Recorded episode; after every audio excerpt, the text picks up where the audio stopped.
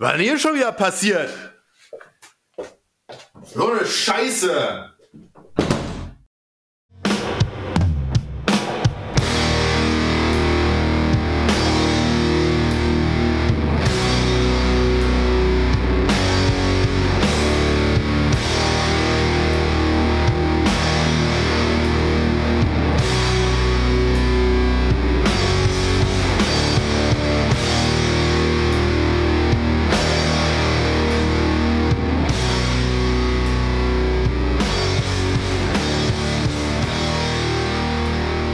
Metamorphosis.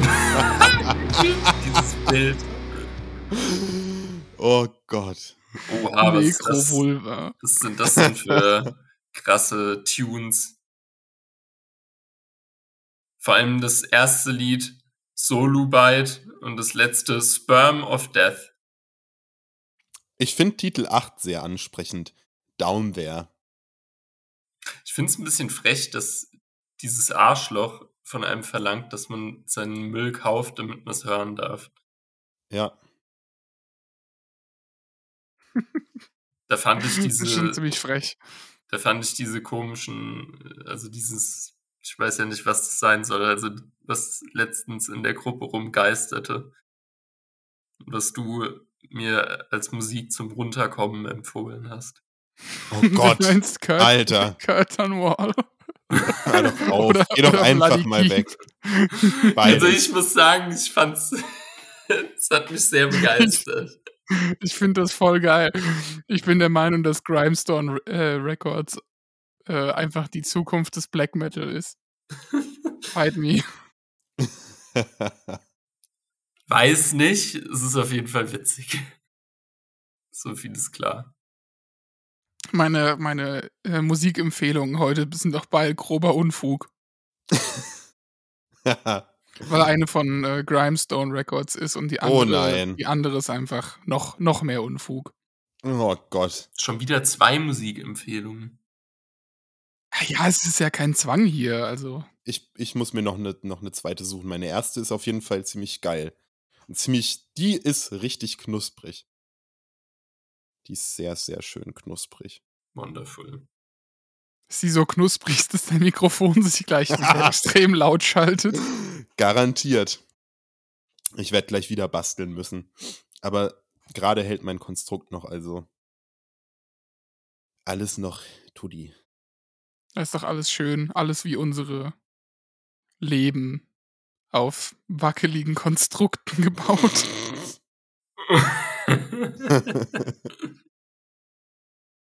Schön. Schön gesagt. Ach ja, ein dreifach donnerndes Oh nein. Oh nein. oh nein. Herzlich willkommen zu Nein Danke, dem Podcast für Oh nein. oh nein. Oh Oh nein. nein. Dem Podcast für groben Unfug und Dunkelbier. Und knusprige Mikrofone. Ja, also, äh, herzlich willkommen wieder an alle, die zuhören. Herzlich willkommen an euch zwei Hallo, guten Tag, guten an Abend. der Schimmeltheke in der Tankstelle der Verdammnis. Schön. Sprit ist teuer. Sprit ist so saftig teuer. Es ist nicht Das in ist Ordnung. Echt nicht mehr witzig. Da bekommt man Bock auf so einen russischen Holzofenvergaser. Geil. Schön Du kannst einfach deine ganzen äh, Möbel von zu Hause verfahren. Ohne Ja, Witz. das Sperrmüll. Ah, Wenn ich gerade Sperrmüll ist, sagen, kannst du kostenlos fahren. ich wollte gerade sagen, Sperrmüll, Alter, fahr mal durch die Innenstadt hier. Du kannst jeden Tag dir die gesamte Ladefläche vollhauen mit Sperrmüll und das ver verheizt du dann einfach. Ja, es stimmt in Wiesbaden. Das ist ja der Klassiker, dass man seinen Müll einfach rausstellt, jeden Tag. Ist Einfach jeden Tag Sperrmüll. Ohne Witz, ich war ähm, vorgestern im Wald unterwegs und da musste ich sehr an Lukas Müllfeuer denken, weil was habe ich gefunden? Mitten im tiefsten Wald Ein Müllfeuer. ein vorbereitetes Müllfeuer. Da waren irgendwie 20 Autoreifen aufgestapelt zu so einer Pyramide. Da hätte man nur noch so, ein, so eine kropsche Kerze reinstellen müssen. Fertig ist das Ding. Ja, die hätte das auf jeden Fall angezündet. Ich weiß auch nicht, wie das mit den Waldbränden immer passiert. Nee, es ist halt einfach das ist Zufall, Gregor. Das ist Zufall. Zufall. Reiner Zufall. Es ist einfach ein Funke, ein spontaner Funke aus Antimaterie. Und dann ist es schon passiert. ich behaupte, 90% der deutschen Waldbrände werden von illegal auf Festivalgelände geschmuggelten Glasflaschen ausgelöst. Fight me. Was? Oder von irgendwelchen äh, Garbage-Nihilists wie dem Lukas. Garbage Nihilism. Geil, Mann. Piss Earth 2025.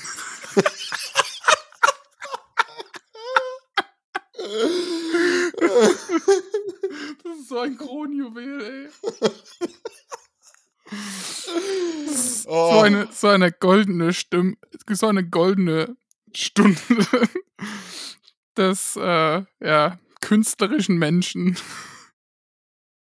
Ja, das ist schon ein sehr gutes Ah. Meme auf jeden Fall gewesen. Ist auch schon echt super alt, ne? Ich, ich, ich weiß gar nicht mehr, wann ich das zuletzt gesehen habe. Ich weiß gar nicht mehr, wie das hieß. Ask Children of Today. Irgend sowas war das. Okay, das muss jetzt live recherchiert werden. Äh, macht mal irgendwas Unterhaltenswürdiges. Piss Earth. Jetzt sucht's jeder für sich. Statt zu unterhalten. Wow, das hat ja richtig gut funktioniert. Wow. Super. es gibt sogar T-Shirts, sehe ich gerade. Das ist toll. ah, schön. Oh Gott, da fällt mir gerade ein anderer Meme ein, den ich auch mal wieder, den packe ich dann in der nächsten Episode aus. So kurz vor Aufnahme. Den haben wir schon lange nicht mehr konsumiert gemeinsam. Was denn das jetzt hier schon wieder für ein Meme-Cocktease? ich, ich, ich tease nur ganz kurz an. Skidado, Skidoodle.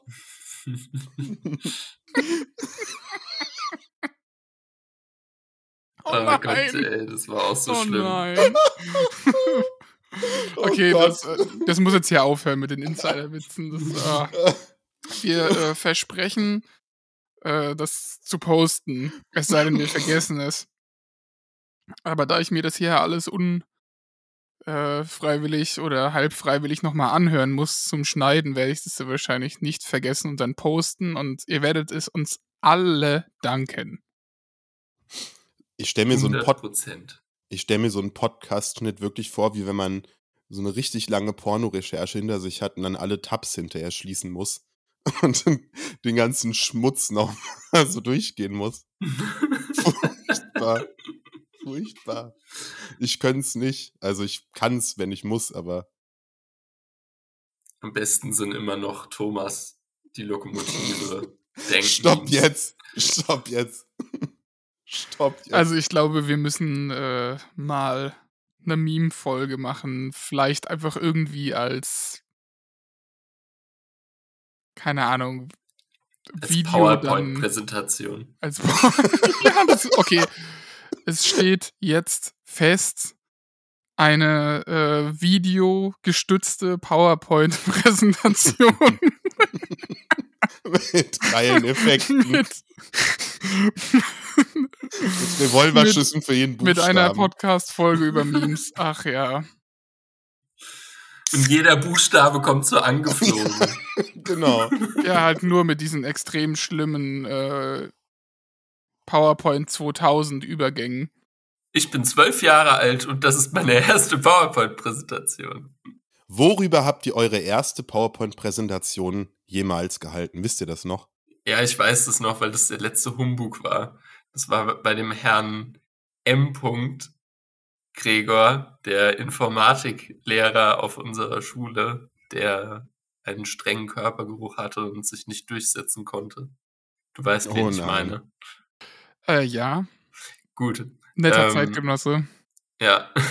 Und auch ein trauriger Zeitgenosse. Ja, der hat es nicht einfach, ey. Der hat, der hat gut eingeschenkt bekommen von allen. Def definitiv. Ja, bei dem hatte ich meine erste PowerPoint-Präsentation damals gehalten. Und äh, das, da ging es eigentlich wirklich nur um Stuss. Also es hatte gar keinen Inhalt. Äh, der Titel war, glaube ich, Mysteriöse Ereignisse. und, dann haben, und dann haben wir irgendwie zehn verschiedene Bilder von Gollum gezeigt und behauptet, dass das seine, dass das seine Familie ist. Das war ganz, ganz obskur. Ich, ich glaube, ich besitze das nicht mehr, aber es, ich würde es mir gerne nochmal angucken. Bei dem Mann im Unterricht sind nur schlimme Dinge passiert. Das, das, das auf jeden Fall. Ja, da lässt sich wirklich nicht drüber streiten. Ich glaube, meine erste PowerPoint-Präsentation war sowas richtiges Schäbiges wie irgendwie geile Autos oder sowas. Geile Autos. What? Das war auch der Titel hoffentlich. Geile Autos. Geile Autos, Junge. Und dann, weißt du, und dann in diesem krebsigen, echt schmerzhaften Dunkelblau, das bei PowerPoint irgendwann mal Standard war. Oh ja, oh ja. Mhm. Geil. That's, Geil. the, that's the shit. Vielleicht müssen wir ab jetzt für jede Podcast-Folge eine PowerPoint-Präsentation zur Verfügung stellen. Also ich werde es nicht machen. ich muss ja die ganze Zeit für irgendwelche Seminare PowerPoint-Präsentationen machen. Das ist einfach nur voll zum Kotzen. Mir ist dann so langweilig, dass ich dann immer irgendwelche sau obskuren Farbkombinationen und Themen äh, dann nehme und dann irgendwelche verrückten, extrem merkwürdig aussehenden Dinge mit diesen Design-Ideen mache. und alle Oh anderen haben haben immer so leere weiße Slides und meine PowerPoints sind immer so bam, bam, rechts, links, oben, unten. Einfach nur, weil es mir so auf den Sack geht und ich mich Geil. dafür rächen will. Sehr schön. Weil meine Kommilitonen wissen halt auch nicht, was eine PowerPoint-Präsentation ist. Da ist dann immer so eine Folie und dann ist da so eine Wall of Text. So, und dann Ach, wird alles schön. einfach so vorgelesen und ich sitze dann und denke mir so, Leute, es kann doch nicht wahr sein, warum muss ich mir das jetzt anhören? Aber immerhin kann man äh, bei Zoom-Classes heutzutage einfach muten, weggehen und sich ein Brot schmieren. Ja, wenn es zum Beispiel. Wenn es Präsenzseminare wären, dann müsste man sich das ja wirklich reintun. Es sei denn, man hat irgendwie lange Haare und kann den alten Trick machen mit den Kopfhörern oder so. oh Gott. Der alte Der Trick mit den. Kopfhörern. Ah, good Ah. times, ja. Ich habe dann immer, ich habe die immer hinter, ich habe mich auf den Arm gestützt und die hinter meinem Arm und dann i- quasi zwischen den Fingern durch ins Ohr, sodass ich mich so auf den Tisch gelehnt habe und dann hat man den Kopfhörer nicht gesehen von vorne. Das war so mein Move, meistens im Englisch-LK. Bestimmt auch nie aufgefallen, dass du da die ganze Zeit so komisch gesessen hast. Ich hatte halt, glaube ich, sieben Punkte mündlich oder so, aber dafür 15 schriftlich. Hm, fair enough. Was Fair willst enough. du machen, gell? Da machst du nix. Meine erste PowerPoint-Präsentation war zur Klassenfahrt in der sechsten Klasse nach Oberreifenberg im Taunus und bestand aus 180p Bildern mit witzigen Überschriften. So sechst, sechste Klasse Niveau. Und die habe ich auch irgendwo noch auf CD gebrannt rumfliegen. Das ist natürlich ein Goldstück. Ja, die muss ich mal suchen. Ich habe ziemlich viele PowerPoint-Präsentationen so aus meiner Kindheit, also aus meiner frühen. Jugend, Aus seiner frühen Kindheit hat der Johannes noch PowerPoint-Präsentation. Nee, so zwischen, zwischen sechste und neunte Klasse habe ich die immer auf CD gebrannt und äh, warum auch immer und mir aufgehoben. Die müssten noch bei meinen Eltern rumfliegen. Ich habe eine geile zu Metallica. Da war ich sehr edgy in der siebten Klasse. Warum ich gerne ein Feuerwehrauto hätte. Eine Präsentation von Johannes, Komma, zwei Jahre alt. Geil, Mann. Ja, so kann Medienkompetenz auch aussehen in der Kita, ne? Ja, Muss, Ja, muss man ey. auch einfach mal machen. Ich sag's dir, also jetzt ist, es hat gerade erst irgendein 13-Jähriger als Schulprojekt in den USA so ein äh, KI-gestütztes ähm, Sensorsystem entwickelt, das quasi deinen äh, Atem analysiert und äh, dann ja mehr oder wenig, weniger eine Wahrscheinlichkeit äh, bereitstellt, äh, mit was für einer äh, Pilzinfektion du äh, quasi gerade eine Lungenentzündung schiebst. So richtig verrückt. Und halt auch mega komplex, sowohl als äh, auf Hardware als auch auf Software-Ebene. Und ich sitze sitz da nur so und lese mir so diesen Artikel durch und denke mir so, also mit 13, da habe ich echt nichts von Nutzen gemacht. das hast du schön gesagt, Gregor. Mit kann- 13, Alter. Ich kann mich diesem Club wahrscheinlich anschließen. nee, Mit gutem Club der Gewissen. Denker. der Club der Denker. Ai, Aber hey, ai, über was äh, spricht der Club der Denker denn eigentlich heute? Ich habe gehört, ähm, wir waren noch nicht fertig Da war noch was, ne? mit einer gewissen Hanswurst. Und äh, tatsächlich gab es auch Zusprache von zum Beispiel der äh, Metal Abstract Cora oder vom Adrian, den äh, das HP Lovecraft-Thema äh, sehr zugesagt hat. ja, sehr schön. Liebe Grüße an euch beide. ja, Grüße gehen raus. Man muss, also, wir nehmen ja hier immer, also wir sehen uns ja auf Video gegenseitig, während wir aufnehmen. Als der Johannes gerade gesagt hat, Grüße gehen raus, das sah einfach richtig hart wie so ein Kawaii. War's auch. Aus. Es war auch eins. Das Zeug deckt sich doch nicht. einfach nicht mit dem restlichen optischen Bild. Das kann doch nicht wahr sein. Du solltest. nee, das hebe ich mir auf für eine andere Folge. Geschichten aus äh, der Verkleidungsecke in der Kita, was die Kinder mal aus mir gemacht haben. Das hebe ich mir auf. Hör mal jetzt auf hier mit den Cockteases. Sonst gibt's zwei Schläge auf die entblößte Eichel. Nur zwei, das ist in Ordnung. Ich hatte schon Schlimmeres. so, also Hans-Peter. Hans-Peter, Liebeskraft. So, der Einstieg, der wird jetzt witzig. Ah, du meinst, weil das jetzt äh, irgendwie nicht flüssig läuft oder weil du irgendwas Witziges vorbereitet hast? äh, ich habe für letzte Woche hatte ich mich tatsächlich sehr gut vorbereitet für die letzte Aufnahme. Ähm, jetzt habe ich hier ein Buch mit Zetteln drin. Das hilft mir irgendwie nicht weiter. Es spricht einfach nicht zu mir. Aber ich kann euch ja mal zeigen, was ich hier für ein tolles Lesezeichen. Ah! da stürzt das Mikrofon direkt erstmal ab. Die Sabotage. Hilfe! Ich bin wieder da. Was ich hier für ein, für einen schönen, äh, für ein schönes Lesezeichen habe. Ei, wunderbar. Kann man frei rubbeln. Vor allem rubbeln. Ein äh, Eisgutschein ist das. By the way. so, wollen wir das mal live frei rubbeln? Was wir jetzt heute machen, wie und wo können wir entscheiden. Diese, diese Folge, die nimmt unerwartete Wendungen. Ich, ich weiß auch nicht, ob mir hier die Spontanität äh, und der Einfallsreichtum gefällt oder ob das jetzt gleich richtig den Bach runtergeht. Ob das jetzt eher so eine gefährliche Aura hier bekommt. Ich bekomm's nicht frei gerubbelt, das ist irgendwie kaputt. Ich habe nur ein Loch reingerubbelt. Also,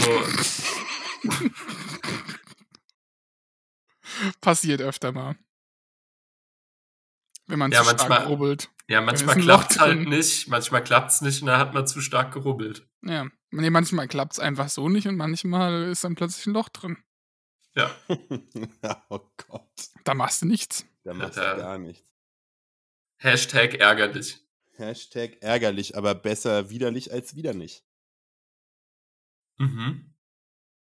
Mm, das ist jetzt Mhm. auch, das steht jetzt auch zur Debatte, also. Ich bin da eher ein Freund von andersrum. Besser widerlich als widerlich, aber hey, was willst du machen, gell?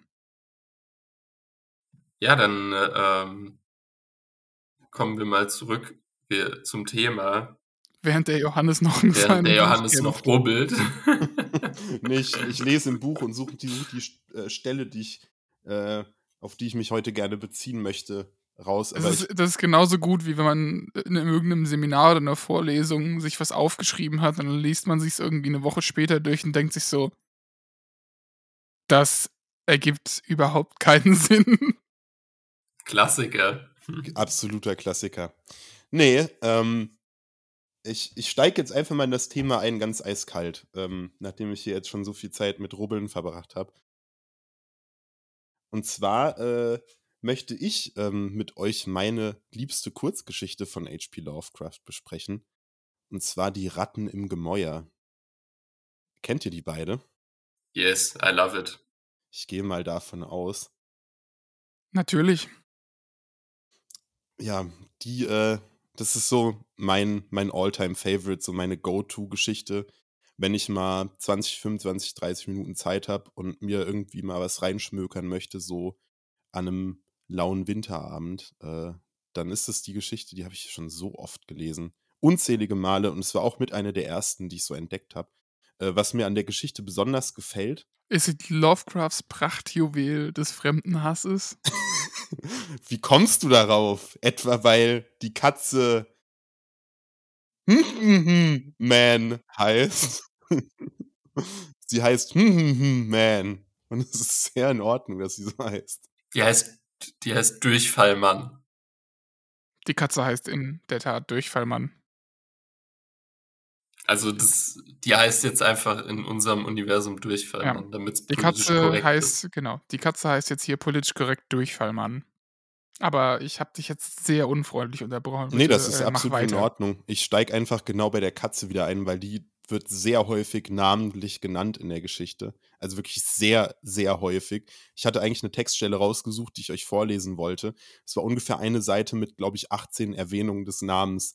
Also 18 Mal wird da ähm, Durchfallmann gesagt. Das ist schon, schon deftig. Ähm, nichtsdestotrotz, äh, der Fremdenhass schlägt sich ja vor allem im Namen der Katze nieder. Ansonsten ist es, finde ich, eine sehr klassische Geschichte, was so die Thematik angeht. So verborgene Dinge, die in einem alten Gemäuer vor sich gehen, Gemauschel in der Nacht, Träume auch spielen da eine Rolle.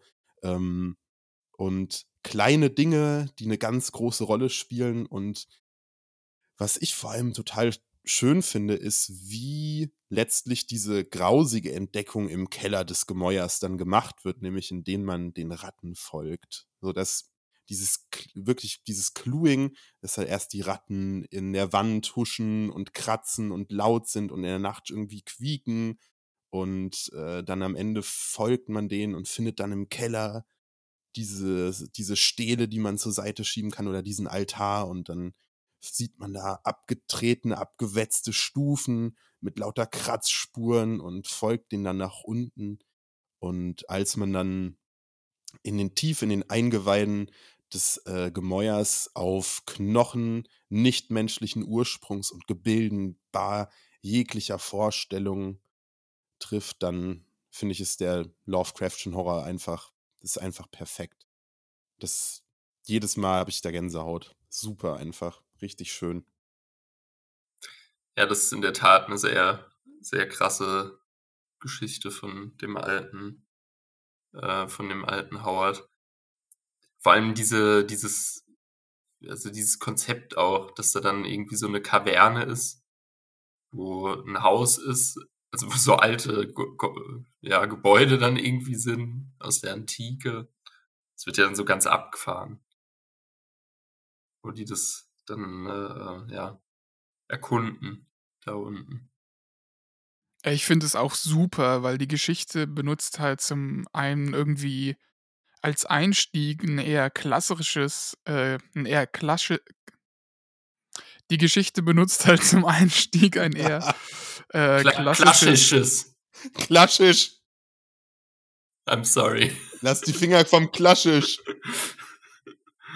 Fick dich doch, Alter. ähm, die Geschichte benutzt zum Einstieg ein eher klassisches Horror-Trope, nämlich die Ratte. Finde ich ziemlich nice, dass er da quasi mal, ähm, ja, zum Einstieg was wirklich sehr äh, Klassisches genommen hat. Und dann, äh, ja, gibt es noch zwei andere Teile an der Geschichte, die da einfach die heilige Dreifaltigkeit draus machen. Das eine ist einfach so ein niemals endende, endendes Loch im Boden. Und dann halt einfach noch die Degenerierten. Und äh, ja. Was will man mehr? Was will man mehr? Endlose Löcher und Degenerierte. Also gerade diese Degenerierten finde ich auch, das ist, das ist grandios, wirklich. Absolut einfallsreich. Also da muss ich sagen, da ist, da ist Lovecraft einfach verdammt genial und schafft was, was, was ich sonst so auch noch nirgends so gefunden habe. Auf die Idee zu kommen, da einfach irgendwie so einen Stamm an Degenerierten im Keller quasi leben zu lassen. Super geil. Aber die Art und Weise, wie er dieses Bild zeichnet, weißt du, wenn man sich ich, diese Kaverne, ich stelle mir die halt vor wie so eine riesige, so eine riesige äh, moosbewucherte Höhle vor, wo es die ganz überall tropft. Du hast und dann hast du da diese komischen Häuser, die irgendwie eine Form haben, die man sich nicht vorstellen kann. Also sind sie für mich immer oktagonal. Äh, das ist einfach meine Vorstellung von nicht vorstellbaren Formen. Das sind oktagonale Formen überall die ganze Zeit. Und ähm, dann diese Knochen von, die ich mir vorstelle, wie so äh, ja, prähistorische Menschenvorgängerknochen. Also ich meine, ich bin da jetzt nicht so drin in der Archäologie, ähm, in der, vor allem nicht in der humanen Archäologie. Ich meine, irgendwie so, es gibt da eine, einen Vorfahren, der heißt irgendwie hum, ach, ich weiß es nicht mehr. Auf jeden Fall so eine komische. Meinst du Homo erectus? Genau der! Genau der. Und der hat auch so eine super weirde Schädelform. Und so stell, also ich finde es einfach geil.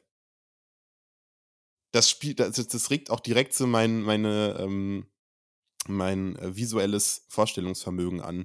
Also ich, das macht ja Lovecraft sowieso. Der, der zeichnet mit seiner Sprache eine so dichte Atmosphäre, dass man da wirklich so einen richtigen Film im Kopf entwickelt, so ganz individuelle Vorstellungen, Bilder, Sequenzen, die man da hat. Würde mich auch sehr interessieren, wie, wie stellt ihr euch denn diese, diese unvorstellbaren Formen, von denen er immer wieder spricht, in seinen ganzen Geschichten vor? Was ist das für euch? Was für ein Bild zeichnet das für euch in eurem Kopf? Ja, ich zeichne mir da kein Bild. Äh, genau halt eben aus dem Grund, weil er es halt eben als äh, unvorstellbar beschreibt. Ich lasse es dann einfach offen. Auf der anderen Seite, interessant, äh, das gerade mal so zu thematisieren. Äh, mir ist tatsächlich ähm, aufgefallen in den letzten paar Tagen, dass ich anscheinend A, äh, ach, wie heißt es, Aphanti äh, Aphantismus habe. Okay. Also ich kann mir tatsächlich, also ich stelle mir, ich habe keine visuelle Fantasie tatsächlich einfach. Also ich stelle mir beim Lesen von solchen Geschichten und so weiter, stelle ich mir tatsächlich einfach visuell nichts vor. Und wie verarbeitest du dann die Informationen? Wie läuft es dann für dich ab? Finde ich super spannend. Ja, keine Ahnung, also das ist halt dann eher alles wirklich so, also das sind dann eher Informationen und halt wirklich wörtliche Erzählungen und Gedanken und so weiter. Ist jetzt nicht so, dass ich mir wirklich überhaupt nichts visuell damit bei dann vorstelle, aber es ist schon sehr äh, minimal, wenn man es jetzt vergleicht, zum Beispiel mit Leuten, die da wirklich irgendwie eine Geschichte anfangen zu lesen, ein festgeschriebenes Bild äh, sich quasi in ihrem Kopf projiziert und dass diese Geschichte sich dann in diesem Bild äh, abspielt, während man sie liest, ist für mich halt wirklich überhaupt nicht der Fall. Von daher, äh, ja, kann ich mir diese Dinger sehr wahrscheinlich nicht vorstellen, aber tu es auch aktiv nicht, weil er eben sagt, dass es unvorstellbare Formen sind. Also ich denke da dann immer irgendwie an ja, sag ich mal, irgendwelche optischen äh, Illusionen. Hm, Quasi ja. irgendwelche, irgendwelche Geometrien und, und äh, ja, sag ich mal, äh, Lichtverhältnisse, wo man irgendwas halt nicht richtig wahrnehmen kann. Vielleicht wisst ihr, wie eins von diesen Bildern im Internet, die man sich angucken kann, wo man nicht ganz genau weiß, ob man irgendwie, welche Form man gerade sieht, weil es so ein bisschen verschwimmt oder Ah sich ja, verändert. mhm. Von, das ist so, stelle ich mir das vor, aber ja, nicht visuell halt anscheinend. Interessantes Ding. Kann ich jedem mal empfehlen, sich äh, nur mal darüber Gedanken zu machen, ob man das eigentlich beim Geschichtenlesen alles wirklich so visuell wahrnimmt. Tatsächlich, äh, tatsächlich ist das ganz ähnlich bei mir, wie ich mir das vorstelle, also wie du es jetzt gegen Ende beschrieben hast.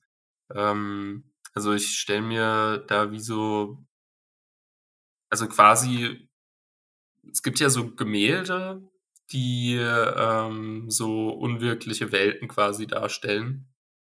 Also in, na, jetzt habe ich gerade einen Hänger. Ich komme gerade nicht mehr auf die, das war, ach doch, das war Surrealismus müsste es gewesen sein. Also was auch äh, Salvador Dali quasi gemalt hat. Also ähm, wo du beispielsweise so Treppen hast, die unend, also die endlos sind. Also die. Ah ja, ja, ich weiß, was du meinst. Ne? Ja. Also genau, du hast so paradoxe Konstrukte ein, einfach, also so paradoxe architektonische Konstrukte. Ähm, das hat ja auch was von so einer, ja, von, von so einer Illusion irgendwo, ähm, von so einer optischen Täuschung in Anführungsstrichen.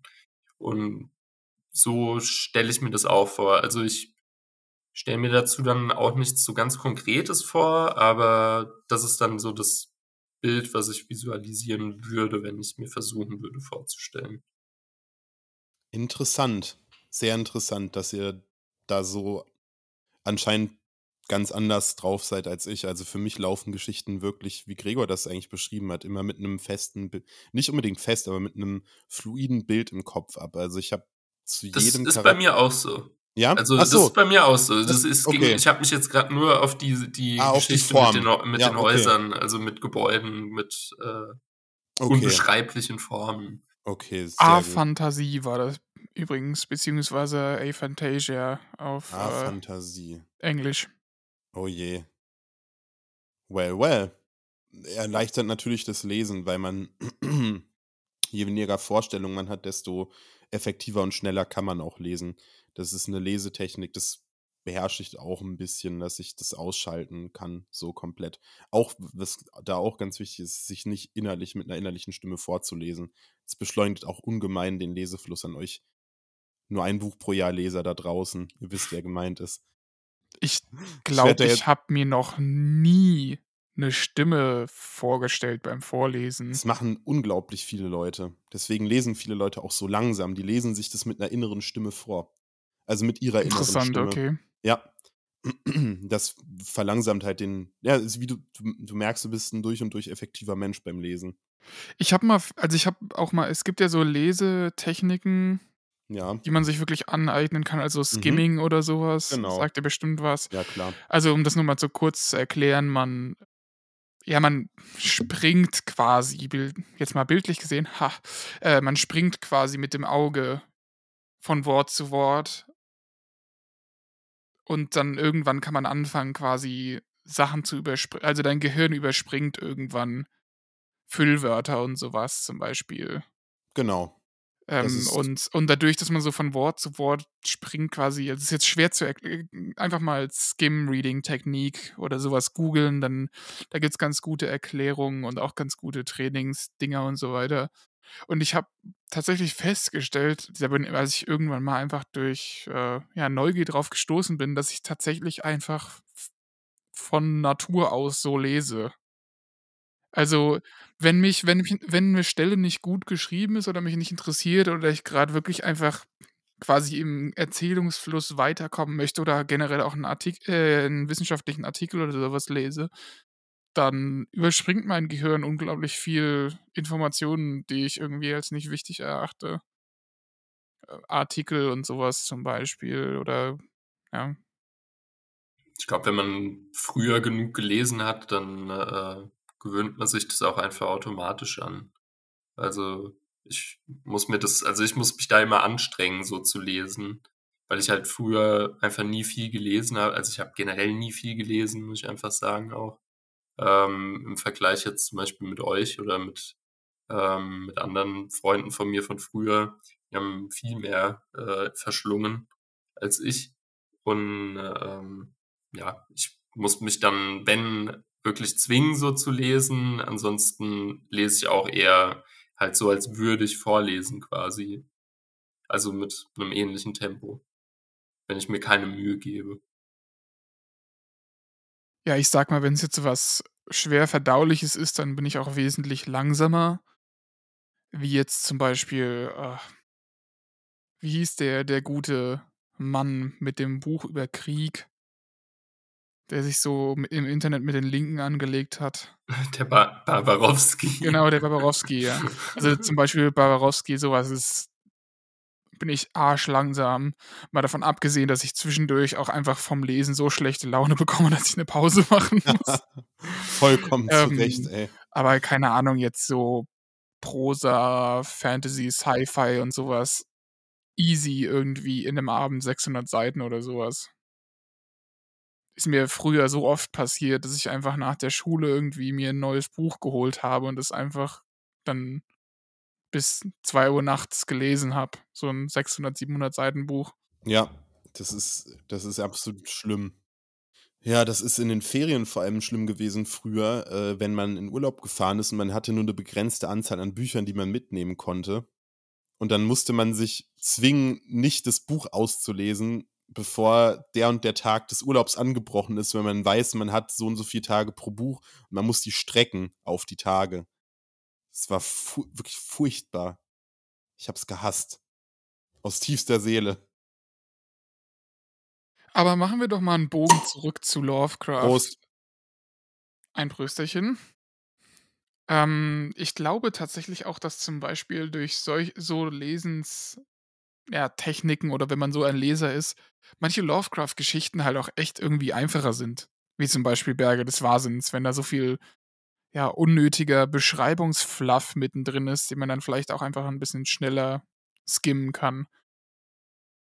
Dem widerspreche ich. Ich finde, also ich meine, ich bin auch jemand, der, der diese Lesetechnik durchaus beherrscht und auch benutzt, aber für mich geht dann da der, das, das irgendwie verloren. Ich muss da Wort für Wort lesen und irgendwie teilweise auch innehalten und mir das auf der Zunge zergehen lassen quasi, um in mir diese Atmosphäre und diese Mut irgendwie her heraufzubeschwören.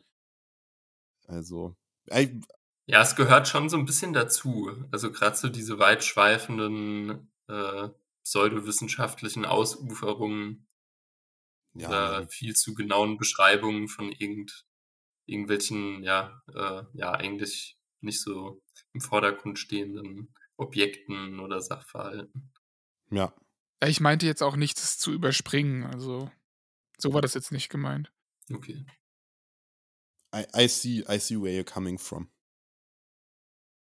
Aber was ich, äh, wo ich da äh, quasi wieder anbinden wollte, war, dass ich an der Geschichte auch wieder richtig gut finde, dass er irgendwie in der Art und Weise, wie er beschreibt, wie die da quasi runtersteigen in diese Katakomben, Mhm. So ein bisschen, ja, lang erzählt und so ein bisschen, ja, um vier Ecken, sodass ich in der Geschichte jedes Mal das das Gefühl habe, dass man da nicht einfach in so eine Kaverne runtergestiegen ist, sondern dass das alles irgendwie so ein ganz verschachteltes, labyrinthisches System ist, Ja, wo da überall diese merkwürdigen Fungi gezüchtet werden und keine Ahnung, wenn man dreimal falsch abbiegt, dann landet man bei diesen Knochen und irgendwo sind dann diese, ist dann diese riesige Kaverne und alles ist irgendwie einfach nur so ein verlorenes Labyrinth.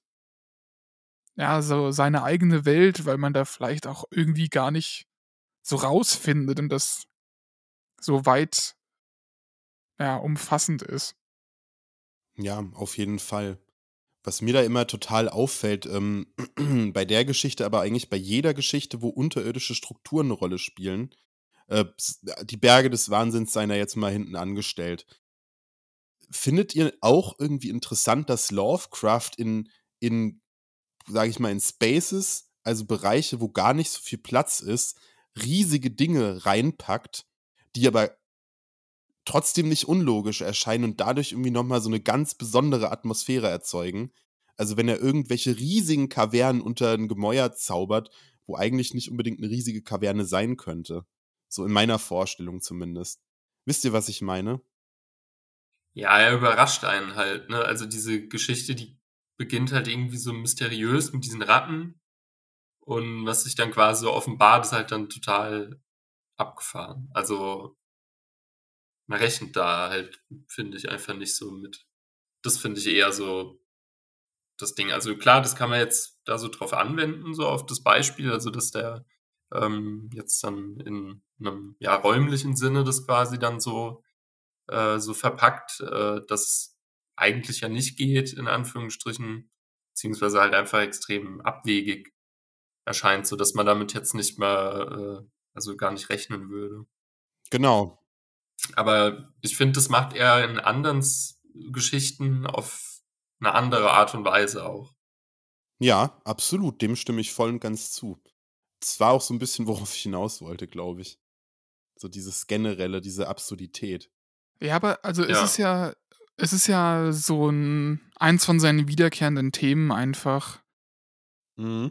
Ähm, von seinen wiederkehrenden Stilelementen, die er als Ungewissheitselement benutzt. Entweder Weltraum oder das Meer oder halt der Untergrund. Ist ja auch zum Beispiel in The Outsider, der Außenseiter so, Spoiler Alert, dass, ähm, dass der quasi da aus seinem, ja, Schloss, Palast, wie auch immer, da ewig nach oben steigt, aus dieser Welt raus und dann letztendlich aus einem Grab rauskommt. Ja, Also, dass da quasi, der hat quasi in dieser Unterwelt gelebt, die er als Oberwelt wahrgenommen hat. Und dann erst am Ende, gegen Ende der Geschichte, wird klar, dass das alles unterirdisch stattgefunden hat. das ist so, diese Geschichte ist also auch ein super Beispiel für eine tolle Horrorgeschichte von Lovecraft. Würde ich auch, also ich will damit nur sagen, ich würde auch zustimmen, dass er da, dass, dass er da so viel da reinpackt, aber er hat äh, zu seinem, sag ich mal, Worldbuilding gehören halt auch diese äh, gigantischen Sachen immer. Absolut. Sowohl im Meer als auch im Weltraum, als halt auch unterirdisch. Ja, absurde Dimensionen eigentlich immer auf allen Ebenen. Ja, die einen überraschen sollen. Wir hatten es ja letztes Mal bei den Bergen des Wahnsinns äh, so mit diesem eher so zeitlichen Aspekt gehabt und dann jetzt in dem Falle quasi bei dieser bei der Höhle dann ähm, ja dieser unwirkliche räumliche äh, diese unwirklichen Dimensionen, die sich da auf einmal auftun in so einem lausigen Felsen unter diesem alten Haus. Das äh, hat schon hat schon was Besonderes auf jeden Fall. Absolut. Ja. Ja, ich finde das sehr, sehr mm, einzigartig, diese, diese Räume, in denen Lovecraft sich da gerne bewegt. Also Gregor hat oder Lukas, hatte, einer von euch beiden hatte das schon so toll auf den Punkt gebracht. Weltraum, Meer und halt äh, unterirdische Strukturen sind halt auch so, sag ich mal, räumliche Ge Gegebenheiten, in denen sich gerade so zu seinen Schaffenszeiten die Menschen auch einfach nicht, noch nicht so viel aufgehalten haben. Also ich meine, weder hat man da besonders tief graben können schon mit irgendwelchen Sonden, noch hat man sich in den Weltraum bewegen können. Das war da ja noch überhaupt nicht vorstellbar, wenn man die Raketentechnologie noch gar nicht hatte. Zumindest am Ende seines Lebens schon, aber als er, als er die Farbe aus dem All geschrieben hat, zum Beispiel, garantiert noch nicht. Ähm, und auch das Meer, diese, diese Entdeckung des Meeres mit U-Booten kam ja auch dann erst zum Ende seiner Lebzeit, Lebenszeit so wirklich. Ja, finde ich toll, also dass man da auch so, so was Zeithistorisches einfach drin hat, was er für Motive benutzt. Es sind ja einfach auch immer noch aktuelle und beliebte Motive, aber ich finde, er macht es auf eine ganz tolle, besondere Art und Weise. Absolut, ja. Er hat halt auch immer ganz gut äh, aufgegriffen, sag ich mal, was tatsächlich gerade so äh, wissenschaftlich en vogue war. Ja, und das war ja wohl auch relativ genau immer gewesen, wie er es wiedergegeben hat. Umso interessanter äh, finde ich halt, dass äh, gar nicht mal so viel von diesen äh, Elementen in äh, ja, Lukas Favorite Lovecraft Story äh, vorkommt. Die hat ja dann schon eher so einen anderen Aufbau als viele andere Lovecraft-Geschichten, würde ich jetzt mal vermuten. Würde ich jetzt mal behaupten, so rum. Das, äh, ja, das kann man, äh, kann man so sehen. Ich finde, na, da komme ich dann gleich hin. Also ich finde, es gibt eine Parallele. Ähm, vielleicht interpretiere ich da auch dann doch zu viel daher, aber naja, egal. Meine liebste Stelle aus der Farbe aus dem All ist eigentlich schon, also gut, ich habe jetzt keine exklusive Lieblingsstelle, aber ähm, der erste Teil der Geschichte, der ähm, imponiert mir jedes Mal immer wieder, wo Lovecraft die Natur einfach beschreibt. Also quasi so diesen Ort, wo diese Geschichte spielt. Weil das Schöne ist, dass quasi der Zeitpunkt, also das ist ja jetzt nichts Ungewöhnliches bei ihm, aber der Zeitpunkt, wo die Geschichte beginnt, ist ja quasi die, ähm, ja, die Gegenwart und alles andere spielt sich halt davor dann ab. Also, das ist so die, der zukünftigste Zeitpunkt in der gesamten Geschichte ist direkt zu Beginn und ähm, beschreibt quasi die Überbleibsel von diesen seltsamen Tagen in Anführungsstrichen, ähm, von denen die Geschichte dann erzählt. Und da beschreibt er halt so ganz besonders einfach diese, diese Natur. Also der benutzt halt auch so ja, einprägsame Wörter, finde ich, um äh, zum Beispiel ähm, alte Gebäude oder äh, die, die Natur zu beschreiben. So, ähm, ja, so Ausschnitte wie und die mit Schindeln bedeckten Hauswände neigen sich bedenklich unter der niedrigen, äh, unter den niedrigen Walmdächern. Das sind, sind halt schon, ähm, finde ich, einfach sehr schöne Beschreibungen von ja irgendwie so verfallenem Überbleibsel von äh, ja der Zivilisation in Anführungsstrichen oder ähm, oder Rinnsale, auf die nie der Glanz des Sonnenlichts gefallen ist und so. Ja, da, da ist das ja alles vollgepackt, ähm, so dieser erste Abschnitt von der Geschichte mit äh, vergleichbaren Zitaten. Und da kommt dann einfach schon so, da kommt schon so die richtige Stimmung auf für die ganze Story. Habt ihr, ähm, habt ihr irgendwelche Favorites? Oder ähm, findet ihr bestimmte Abschnitte geiler? Ähm, nee, ich ähm, muss dir zustimmen. Ich finde es auch super geil in dieser Geschichte, wie Lovecraft diese Natur beschreibt, die quasi, ja, die Szene quasi vorbereitet für das, was da, äh, ja, erzählt wird, weil es ja schon passiert ist, wo wir wieder beim alten Lovecraft-Trope wären, dass man quasi Backtracking betreibt. Und ja, ist einfach nur geil, äh, weil es so ausschweifend ist. Du hast so, so unglaublich gut dieses Gefühl dieser ruralen Einöde. Und das Beste daran ist, alles ist bösartig. Alles ist irgendwie auf so eine subtile, unangenehme Art und Weise bösartig, sei es die Rinnsale, die noch nie Sonnenlicht gesehen haben, oder diese, ja, bedenklichen, übergebliebenen Konstrukte. Ist ja auch in anderen Lovecraft-Kurzgeschichten äh, so.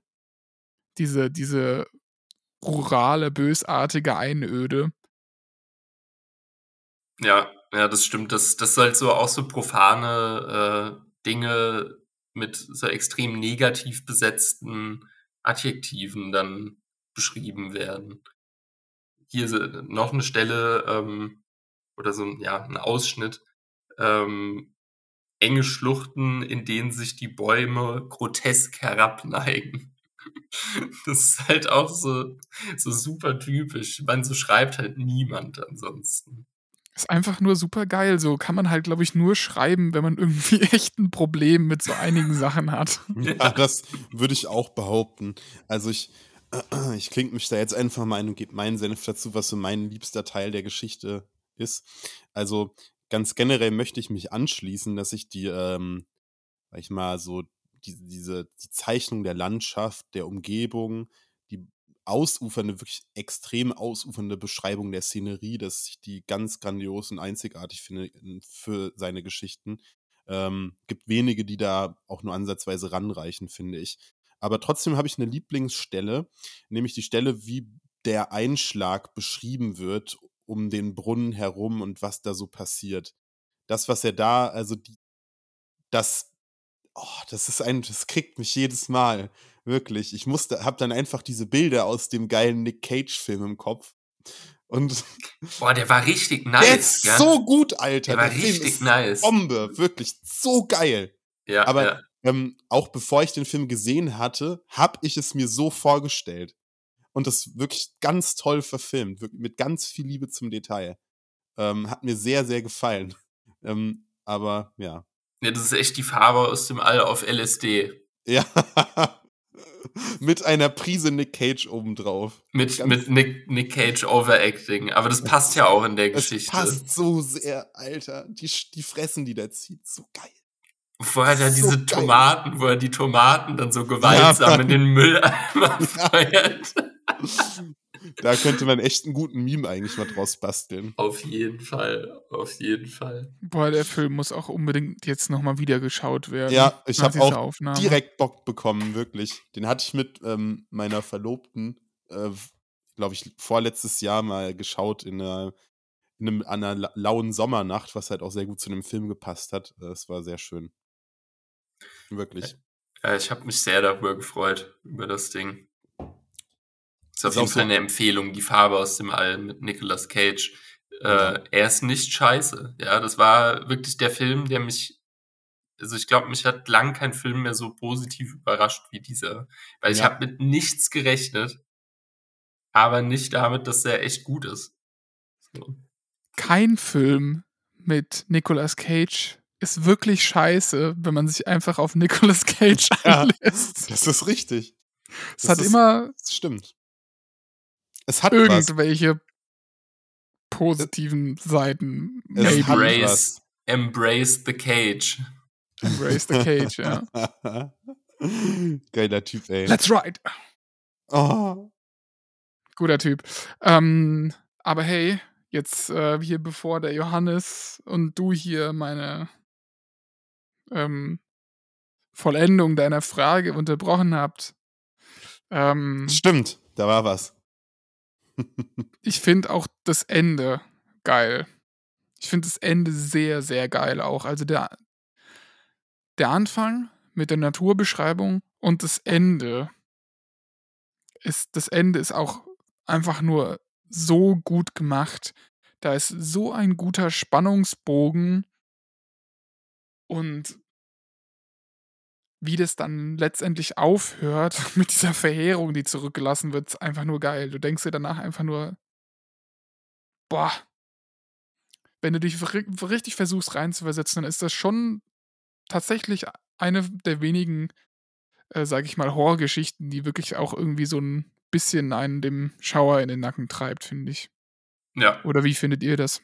Nee, auf jeden Fall. Also ich fand Mega. die vor allem beim, beim allerersten, ähm, beim allerersten Mal lesen auch ganz, also da, da hatte, hatte es mich schon gegruselt und ich hatte lang nicht mehr ähm, das gehabt, dass ich irgendwie eine Horrorgeschichte oder irgendwas in der Richtung gelesen habe oder einen Horrorfilm geguckt habe und so unheimlich fand.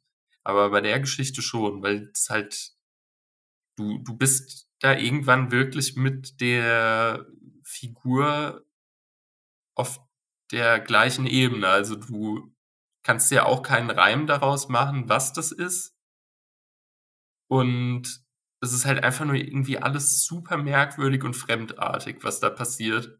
Und genau, und dann gipfelt's halt, wie du sagst, also am Ende dann in dieser Katastrophe und wie das, was da dann genau passiert, wie das abläuft und wie das alles so darauf hinarbeitet und sich immer weiter so zuspitzt mit äh, dieser, ähm, ja, mit dieser Familie, die auf dem Anwesen da halt gewohnt hat.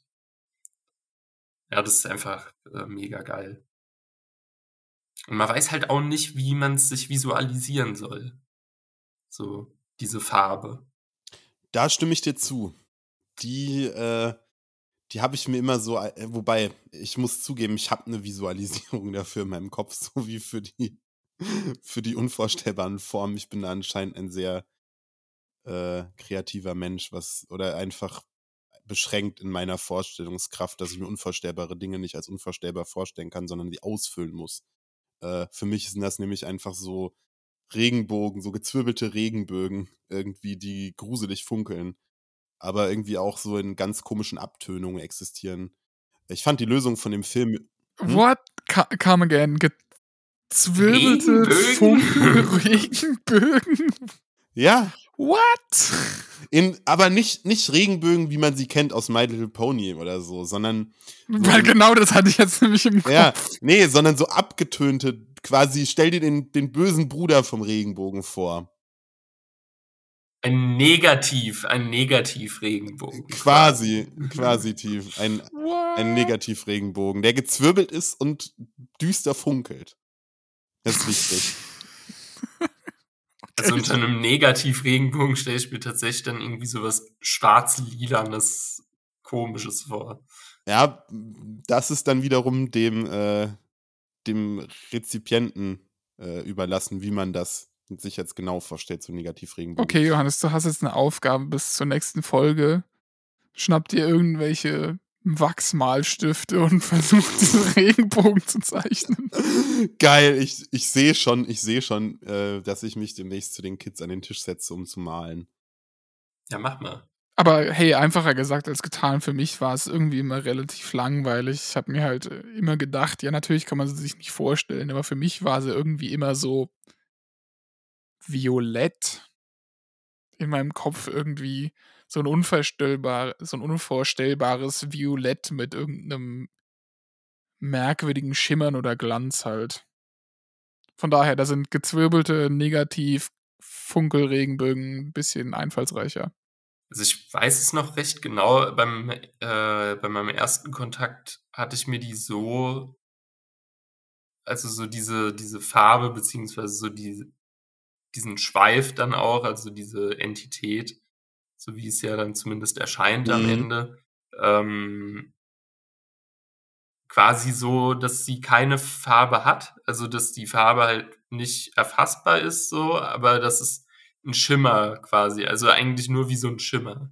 Ah, Also okay. irgendwas, irgendwas ist da, aber ich bin so jetzt nicht in der Lage, das halt zu sehen. Also ich sehe nur, nur, nur so die Überbleibsel. Dadurch, dass halt irgendwas da ist, sehe ich halt einen Schimmer, aber diese Farbe sehe ich nicht.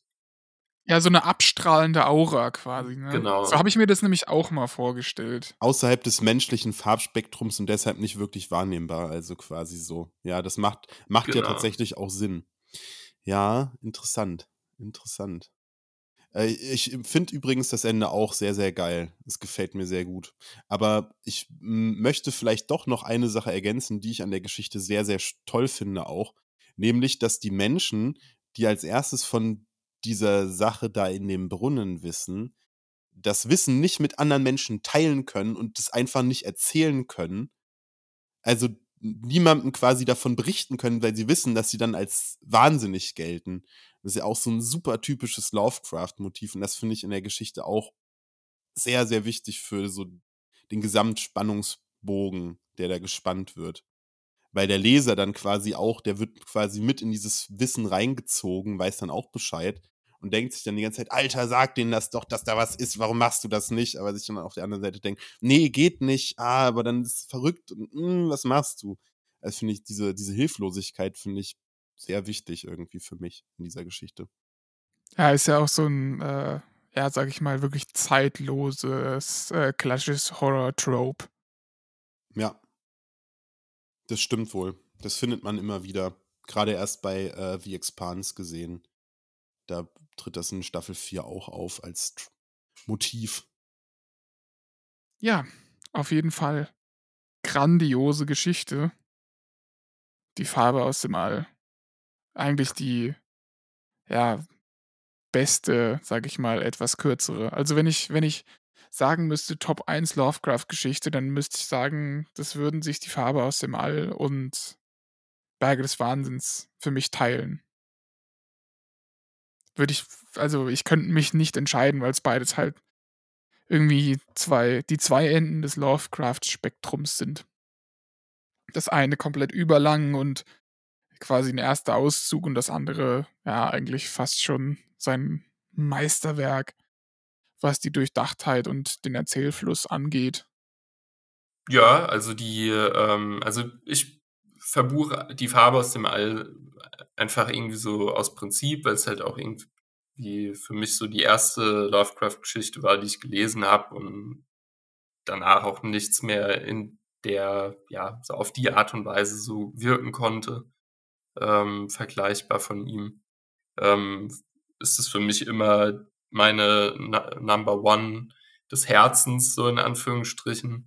Aber ähm, ich habe schon auch noch eine Palette an Favorites von ihm, die ja, die ich jetzt nicht missen wollen würde, sag ich mal auch, auch wenn die Farbe aus dem All so mein, äh, mein Favorit immer ist. Mhm. Das Ding auf der Schwelle zum Beispiel ist auch eine großartige Geschichte. Absolut, ja. Mit dem, mit dem, diesem Mind Control Thema, beziehungsweise ähm, Bewusstseinsübernahme quasi. Ähm, oder die Geschichte mit den Migo, die ist halt auch mega weird mit diesen, mit diesen Gehirnbehältern. Alter, hör mir auf. Das, also der hat schon viele coole Sachen geschrieben. Da, da gibt's nix. Der Schatten aus der Zeit, also das schlägt dann auch wieder so ein bisschen in die Kerbe wie der ähm, Charles Dexter Ward. Ja, ich wollte gerade sagen, das ist ein bisschen Charles Dexter Ward in kurz und soft.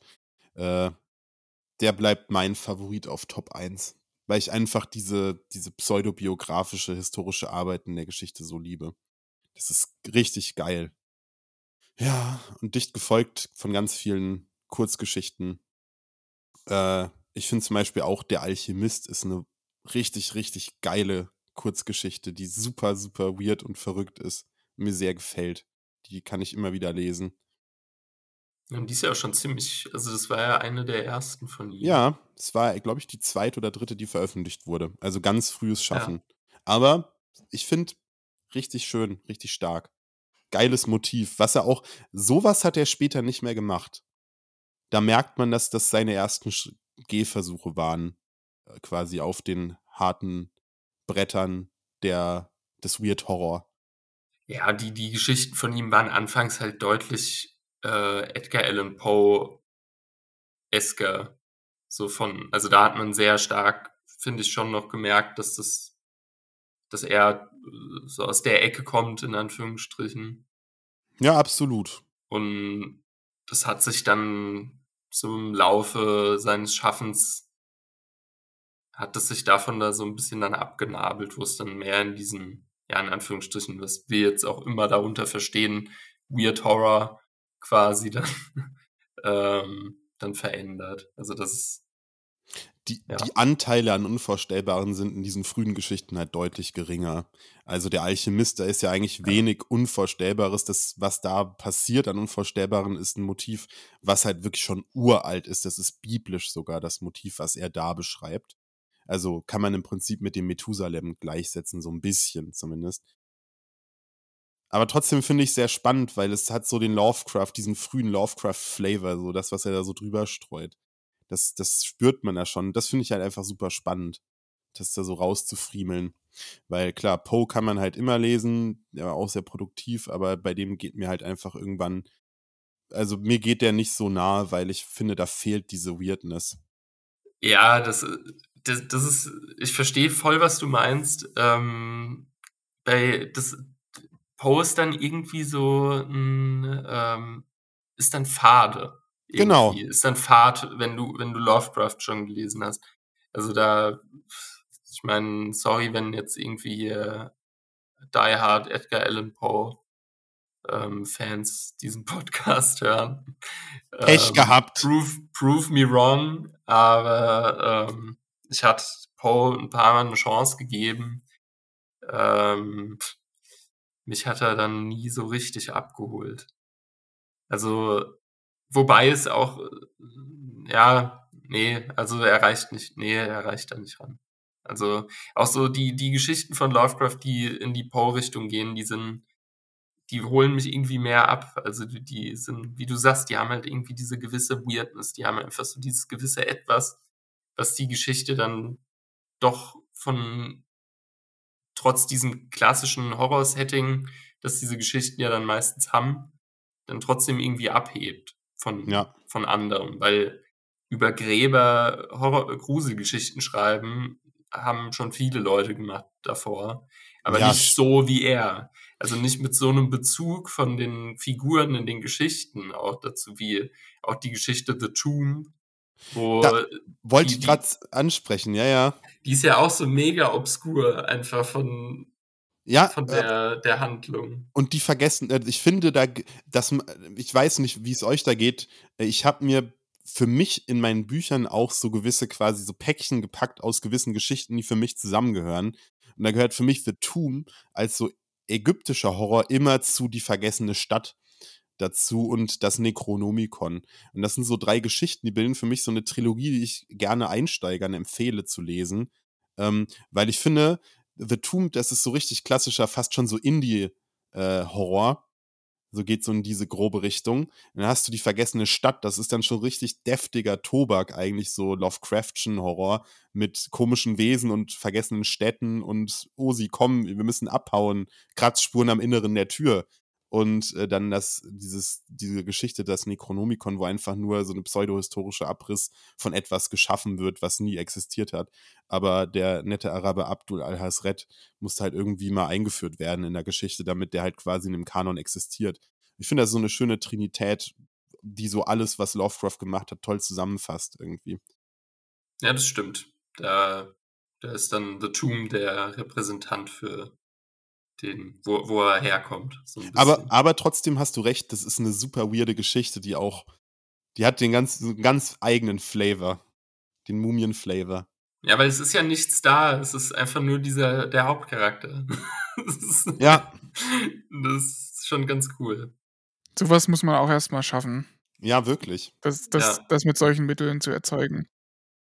Ja, da bleibt mir eigentlich nichts anderes übrig, als euch eigentlich nur zuzustimmen. Sowohl was äh, ja, der Alchemist als auch äh, The Tomb, als auch Edgar Allan Poe angeht, der auch wirklich echt für mich sehr fade erscheint nach Lovecraft. Anders als bei Lovecraft gibt es bei uns kein schreckengetriebenes Schweigen und äh, ja auch äh, nur politisch reine Angebote. Durchfallmann. Komm, Durch- Durchfallmann. Durchfallmann. Wobei Durchfallmann eigentlich im Kontext auch gar nicht so nett ist. nee. Nee, Ist mir nicht jetzt wirklich. auch nee. aufgefallen. Das war einfach irgendwie der erstbeste blöde Name, der mir eingefallen ist. Nicht, Ist auf jeden Fall besser als der Originalname der Katze. Also, es war jetzt, ich wollte mit Durchfallmann nichts suggerieren. Das will ich jetzt hier nochmal Da klarstellen. kam ich eben auch erst drauf, als ich es gerufen habe. Das ist gar nicht. Sowas passiert hier, wenn man hier versucht, irgendwie eine Überleitung hinzubekommen. Ihr blöden Arschlöcher. Hä, jetzt mit deinen Musikempfehlungen. Ich wollte euch jetzt eigentlich dazu zwingen, anzufangen. Ach so. Ja, Say It Right von Nelly Furtado ist ein geiler Song. Prove Me Wrong. Oh boy, du wirst dich über meine Musikempfehlung freuen. Habe ich eigentlich schon mal Celestial Blues von King Woman empfohlen? Ich glaube erst fünfmal oder so in diesem Podcast. Ich bin mir auch gerade nicht sicher, wie oft. Sehr oft. Irgendwie jedes zweite Mal eigentlich. Also Lukas, was hat dich denn in letzter Zeit außer Nelly Furtado äh, im Inneren berührt? ähm, also jetzt will ich aber mal kurz äh, eure Zustimmung hören. Dass es ein guter Song ist. Oder findet ihr den nicht gut? Ähm, Mir geht Nelly Furtado ziemlich auf den Sack, ehrlich gesagt. ich habe ihn nicht gehört. Ich kann leider nicht mitreden. Okay. Arschlöcher. Aber Nelly Furtado hatte schon richtige Banger in der Vergangenheit. Das kann man nicht anders sagen. Auf jeden Fall. Also dieses, diese, diese Man-Eater hieß das, glaube ich. Das war schon damals, das ging schon gut. Das ist auch von der gleichen Platte. Da sind die ganzen, das ist die, die Banger, die Banger-Platte. Okay, dann habe ich das Lied wahrscheinlich sehr wohl schon gehört. Wie heißt es nochmal? Äh, Say It Right. Wenn du das hörst, kennst du das. Ich müsste jetzt wissen, ja welche egal. Nummer auf der CD es ist, weil dann wüsste ich, welches Lied es ist. ich weiß, wer, Das kann doch nicht wahr sein. Vielleicht vielleicht muss ich hier jetzt, vielleicht muss ich hier jetzt genau wie bei Last Podcast on the Left oder anderen Podcasts, äh, nee, das ist gar nicht bei Last Podcast on the Left, egal, vielleicht muss ich jetzt diesen Podcast-Hut-Trick machen und einfach so ein random Gesprächsschnipsel aus dem Podcast als erstes abspielen, bevor das Intro kommt. Und dann, Oh ist es diese, und dann ist es die Nelly Furtado-Empfehlung oder was auch immer hier gerade in den letzten fünf Minuten passiert ist. Fucking hell. Also Ja. Leute, wenn ihr es noch nicht gemacht habt, hört euch das Album Loose von Nelly Furtado an. Und jetzt, um das Kontrastprogramm endgültig abzurunden, ist meine zweite Musikempfehlung. Die wurde zwar, wurde zwar schon angekündigt und so weiter, aber weil ich so ein Arschloch bin ähm, und das jetzt erst vor kurzem rauskam, äh, empfehle ich es nun, das neue Album von Hangman's Chair Alona. Hat nicht enttäuscht, ist geil. Die äh, Songs, die letztes Jahr released wurden, die Singles, die waren äh, schon der Knaller. Gregor hat sich äh, schon sehr hart darauf gefreut. Und ich habe das jetzt in, letzter, in den letzten Tagen auf jeden Fall rauf und runter gehört, das Ding. Also Empfehlung von mir. Ein absolutes Prachtstück. Kann ich mich nur anschließen. Mega, mega geil. Vinyl ist in der Post, genauso wie die neue Kellern Mikler. Sehr schön. So, dann mache ich mal weiter. Gregor, du wolltest ja den Schluss machen, habe ich so verstanden. Ähm, äh, ich fange einfach an mit was, was ich äh, erst kürzlich wieder, wiederentdeckt habe, nämlich Sealand Ader. Äh, die haben eine neue Platte rausgehauen, die heißt Sealand Ader und die ist einfach richtig geil. Ähm, starkes Brett. Ich erinnere mich noch sehr genau, Gregor, als wir äh, 2017, glaube ich, als die ähm, erste Single Devil is Fine erschienen ist, das Ding hoch und runter gespielt haben und super hart tot gefeiert haben. Und die Platte, die finde ich, ist ein schöner Spiritual ähm, Antecessor. So, und meine zweite Empfehlung ist ähm, eine Single von einer relativ neuen Gruppe, ähm, die so eine Art Supergroup darstellt, äh, mit Mitgliedern von Breach und einer schwedischen Band, die ich vorher nicht kannte, nämlich Norna. Ähm, die haben eine schöne Single veröffentlicht, die heißt Mother Majestic und es ist richtig widerlich angecrusteter Post-Black Metal, der saugeil ist. Äh, auch noch nicht an mich rangekommen. Werde ich mal nachholen. Norna. Wer Breach mag, der findet Norna auch geil. Da kann man mal den kleinen C reintauchen. Dann mache ich äh, mal na, das Schlusswort für heute. Ich habe zwei Sachen mitgebracht. Das erste ist äh, ja eine Demo-Compilation von Buffomorph, rausgekommen auf Grimestone Records, die mein absolutes neues Lieblingslabel sind für fiesen Lo-Fi Schabernack. Ähm, ja, was soll man dazu sagen? Das muss man sich anhören. Das ist ganz merkwürdiger Lo-Fi Black and Doom mit wesentlich mehr Black als Doom. Es ist einfach nur geil. Es ist das Geld wert. Ich hoffe, es kommt äh, ja ein Tape, weil Grimestone Records bringt nichts anderes als Tapes raus oder Maxi-CDs, weil es auch komische Menschen sind. Maxi-CDs einfach nur wegen dem Drecksnamen und dem Dreckskonzept. die sollen einfach Laserdiscs Der veröffentlichen. letzte Scheiß. Max, ich, mich würde es nicht wundern, wenn die das machen würden, wenn die die Gelegenheit dazu hätten. Ja, aber dann auch Geil, bitte geil. ein Volllänge Video zum gesamten Album. Schöne VHS. Schon auf Laserdisc. Und die zweite Musikempfehlung ist eine Kampfansage an die ganzen True Black Metal Gatekeeping Deppen, die mir auf den Sack gehen und das gesamte Black Metal Genre, das gefälligst mal umgekrempelt gehört. Und ich lasse unkommentiert, was auf diesem Album passiert. Ihr müsst es euch selbst zu Gemüte führen. Die Black Metal Szene hat's verdient. Es ist Black Renditions von Spider-God. Denkt immer dran, wenn Black Metal sich im eigentlichen Sinne des Hörgenusses gut anhört, dann hört ihr gerade Popmusik.